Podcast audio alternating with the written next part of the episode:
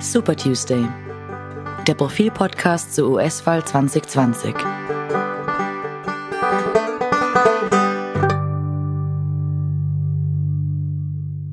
Hallo und willkommen zu Super Tuesday, dem Profil-Podcast zur bevorstehenden Wahl in den Vereinigten Staaten. Mein Name ist Martin Staudinger von der Profil Auslandsredaktion.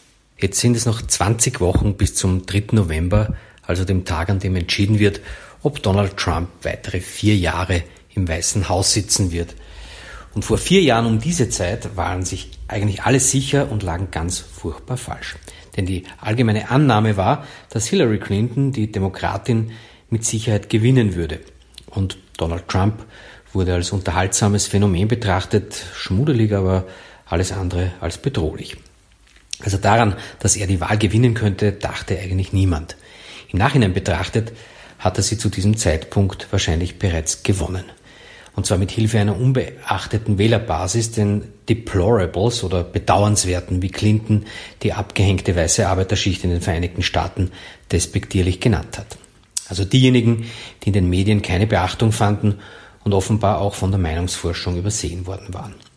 Wobei man muss bei der Bewertung der Wahlergebnisse in den USA immer das Wahlsystem im Hinterkopf haben, also den Unterschied zwischen der sogenannten Public Vote, also dem Gesamtergebnis in den Vereinigten Staaten, und dem Electoral College. Public Vote, das ist die Anzahl der gültigen Stimmen. Und das Electoral College sind die Stimmen, die von den Wahlmännern aus den einzelnen Bundesstaaten abgegeben werden. Im Jahr 2016 hat Hillary Clinton die Public Vote gewonnen und zwar mit einem Überhang von immerhin 2,9 Millionen Stimmen. Präsident wurde aber trotzdem Trump, weil einige Bundesstaaten nach dem Prinzip The Winner Takes It All an ihn gefallen waren. Also so viel zum komplizierten Wahlsystem in den Vereinigten Staaten, das noch auf die Zeit des Pony Express zurückgeht. Jedenfalls lagen, wie man inzwischen weiß, praktisch alle, übrigens auch wir bei Profil, falsch mit ihren Wahlprognosen. Und das hat natürlich nicht gerade dazu beigetragen, das erodierte Vertrauen in die Medien zu verbessern, gerade nicht bei Leuten, die eine Affinität für Trump und die neue Rechte haben. Nachdem der vergangene Wahlkampf alle Prognosen Lügen gestraft hat, traut sich jetzt, vier Jahre später, niemand so recht mit einer Voraussage hinaus. Bislang konnte man sich immer auf die sogenannten Fundamentals stützen, also die strukturellen Rahmenbedingungen und die Erfahrung, wie sie sich in der Vergangenheit ausgewirkt haben. Diese Fundamentals lauten traditionell erstens, wenn ein Präsident hohe Zustimmungsraten hat, dann hilft das den Kandidaten, die seiner Partei angehören. Zweitens, eine Partei gewinnt nicht öfter als zweimal in Folge. Das heißt, spätestens alle acht Jahre wechselt das Amt des Präsidenten die Farbe. Das war seit 1951, als die Amtszeiten eines Präsidenten auf maximal zwei beschränkt wurden, bis auf eine Ausnahme immer so. Und drittens, ein Präsident, der sich um die Wiederwahl bewirbt, hat es leichter, wenn die Wirtschaft gut läuft.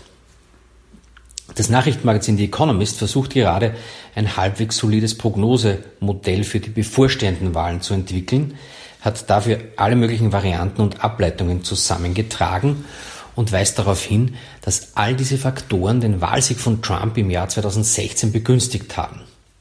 Dass er also nach der klassischen Methode durchaus voraussehbar gewesen wäre. Diesmal ist es so, dass Punkt 1 auf Trump nicht wirklich zutrifft, weil er sich ja wieder selbst um das Amt bewirbt. Punkt 2 trifft nur bedingt zu, weil die Republikaner mit ihm erst seit vier Jahren an der Regierung sind. Und dann bleibt noch Punkt 3 und da wird es spannend. Denn die Coronavirus-Pandemie hatte zu einem wirklich desaströsen Wirtschaftseinbruch in den USA und auch weltweit geführt. Mit den Öffnungsmaßnahmen, die jetzt gerade spürbar werden, setzt aber auch eine ökonomische Erholung ein. Die Frage, die sich äh, der Economist, aber nicht nur er stellt, lautet, wird für die Wähler in den Vereinigten Staaten der tiefe Absturz ausschlaggebend sein, äh, also die Rezession, die äh, seit der, dem Beginn der Pandemie über die Vereinigten Staaten hereingebrochen ist, oder wird ausschlaggebend sein, dass sich ein nicht so steiler, aber doch merklicher Aufschwung anbahnt, der sich bis Mitte äh, Oktober, Anfang November bemerkbar machen dürfte. Also wird man Trump die wirtschaftliche Lage anlasten und in welchem Ausmaß oder wird man ihm einen Bonus geben dafür, dass er dafür gesorgt hat oder dass man ihm zugetraut, dafür gesorgt zu haben, dass es wieder aufwärts geht. Die nächste Frage ist, wird man Trump die wirtschaftliche Lage vielleicht überhaupt nicht anlasten, und zwar weil sie durch eine Naturkatastrophe verursacht wurde, also außerhalb der politischen Verantwortung wahrgenommen wird. Schwer zu sagen im Moment, und das gestehen die Economist-Leute, die für ihr Prognosemodell eigens zwei Wissenschaftler engagiert haben, zwei Wissenschaftler von der Columbia University, auch sehr klar ein. Was im Moment gegen Trump spricht, sind die Umfragen.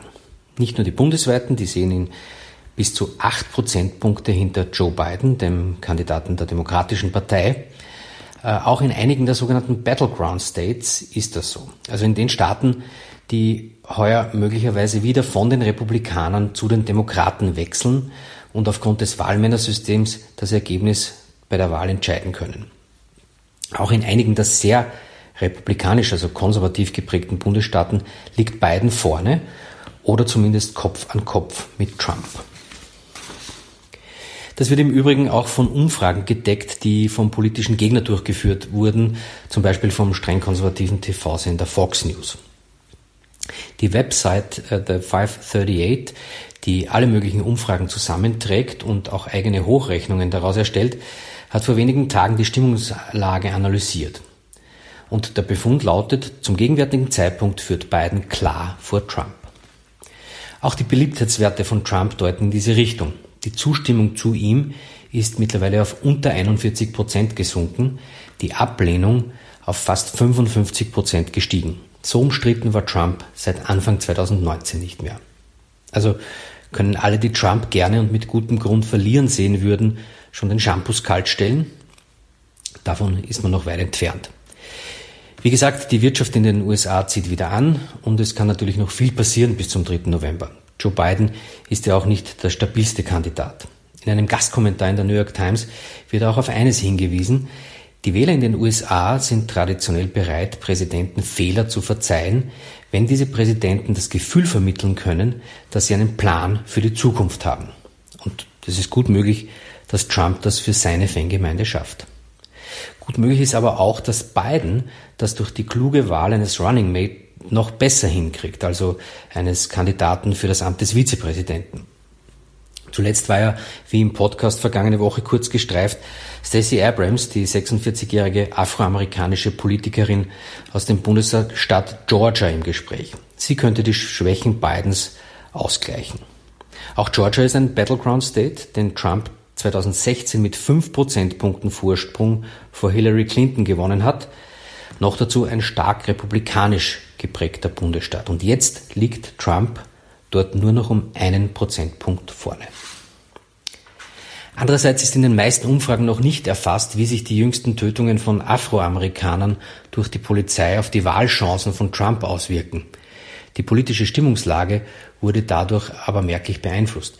Bis Anfang 2018 waren die Unterstützer der Anliegen von Black Lives Matter in der Minderheit. Black Lives Matter, das ist jene Bewegung, die sich vor allem gegen Polizeibrutalität gegenüber Afroamerikanern einsetzt. Und inzwischen hat eine ganz klare Mehrheit der amerikanischen Bevölkerung Verständnis für Black Lives Matter. Die Zahl der Befürworter der Bewegung ist seit dem Tod von George Floyd, das war jener Afroamerikaner, der von einem Polizisten erstickt wurde, steil angestiegen. Und gerade jetzt sorgt ein weiterer Fall, in dem ein Afroamerikaner von der Polizei getötet wurde, für Aufregung. Rayshard Brooks, ein 28-Jähriger, der angetrunken in seinem Auto kontrolliert wurde, sich der Festnahme widersetzte, einem Polizisten den Taser entrissen hat und daraufhin von einem zweiten Beamten erschossen wurde. Einerseits dürfte das die Unterstützung für Black Lives Matter verstärken, andererseits fackelten Demonstranten anschließend das Fastfood-Restaurant ab, vor dem die Todesschüsse gefallen waren. Und das könnte wieder eher der Law and Order Agenda von Trump in die Hände spielen. Also auch ein Faktor, von dem unklar ist, wie er sich für oder gegen Trump auswirken wird. Und dann kann natürlich auch ein Wiederaufflammen der Corona-Epidemie, die gerade etwas im Abklingen ist, nicht ausgeschlossen werden. Gerade haben die Behörden in New York und Texas gedroht, die Wiederöffnung abzublasen, weil sich zu viele Leute nicht an die Einschränkungen halten. Das heißt, es bleibt alles spannend und ungewiss und mehr lässt sich 20 Wochen vor der Wahl nicht sagen, um nicht die Fehler des Jahres 2016 bei der Voraussage zu wiederholen. Und das wollen wir natürlich nicht. Aber vielleicht sind wir kommende Woche schon ein bisschen klüger. Und damit verabschiede ich mich für diese Woche. Nächste Woche hören Sie wieder Robert Treichler beim Profil Super Tuesday. Auf Wiedersehen.